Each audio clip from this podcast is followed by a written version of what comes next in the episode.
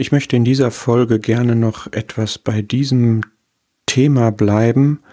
Wie nutze ich persönlich diesen Rettungsweg, den Gott geschaffen hat?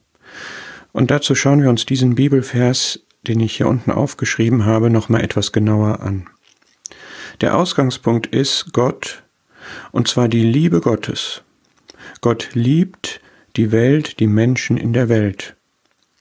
Er will, dass er mit ihnen wieder Gemeinschaft haben kann, obwohl sie ihn abgelehnt haben. Und diese Liebe, die Gott hat, die zeigt sich darin und die hat er darin bewiesen, in dieser historischen Tatsache, dass Jesus Christus am Kreuz gestorben ist.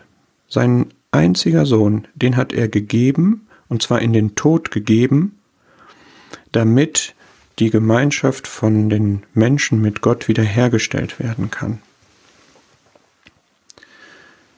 Am Kreuz hat Jesus Christus, der Sohn Gottes, deine und meine Sünden getragen und in den Tod getragen. Er hat sie beseitigt, er hat sie weggeschaffen.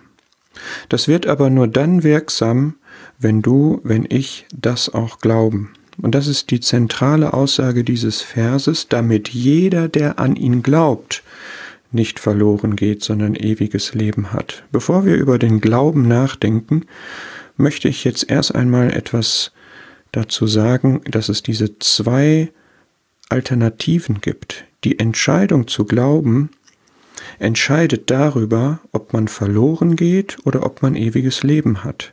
Diese beiden Welten, die wir auf diesem Bild sehen,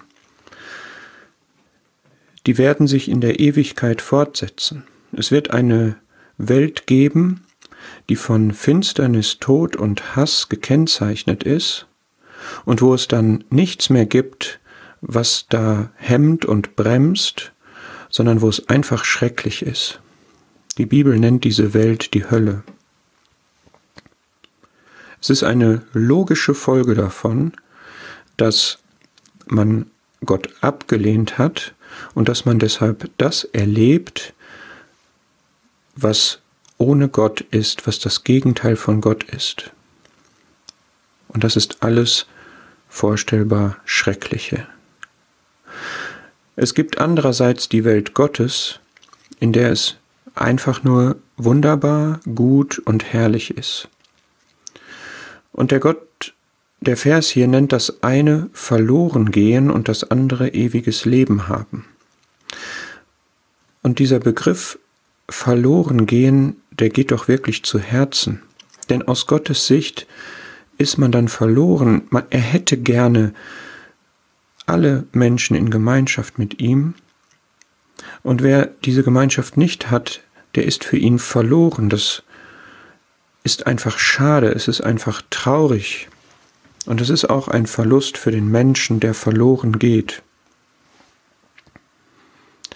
Und die Alternative ist, ewiges Leben zu haben. Einerseits ist das die Ewigkeit.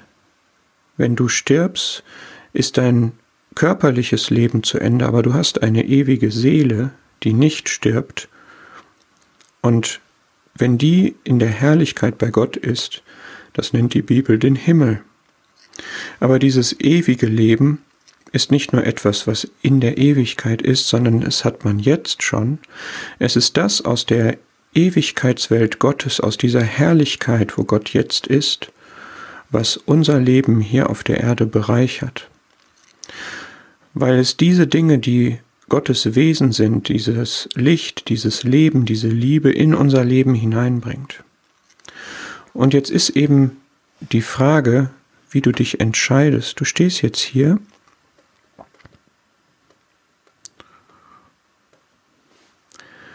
vor den Möglichkeiten, verloren zu gehen oder ewiges Leben zu haben. Wenn du über diese Brücke gehst, hast du jetzt schon, gehörst du jetzt schon zu Gottes herrlicher Welt, dann hast du jetzt schon Gemeinschaft mit Gott. Du wirst ein Kind Gottes, so sagt die Bibel das. Aber die Voraussetzung ist zu glauben. Was bedeutet das jetzt?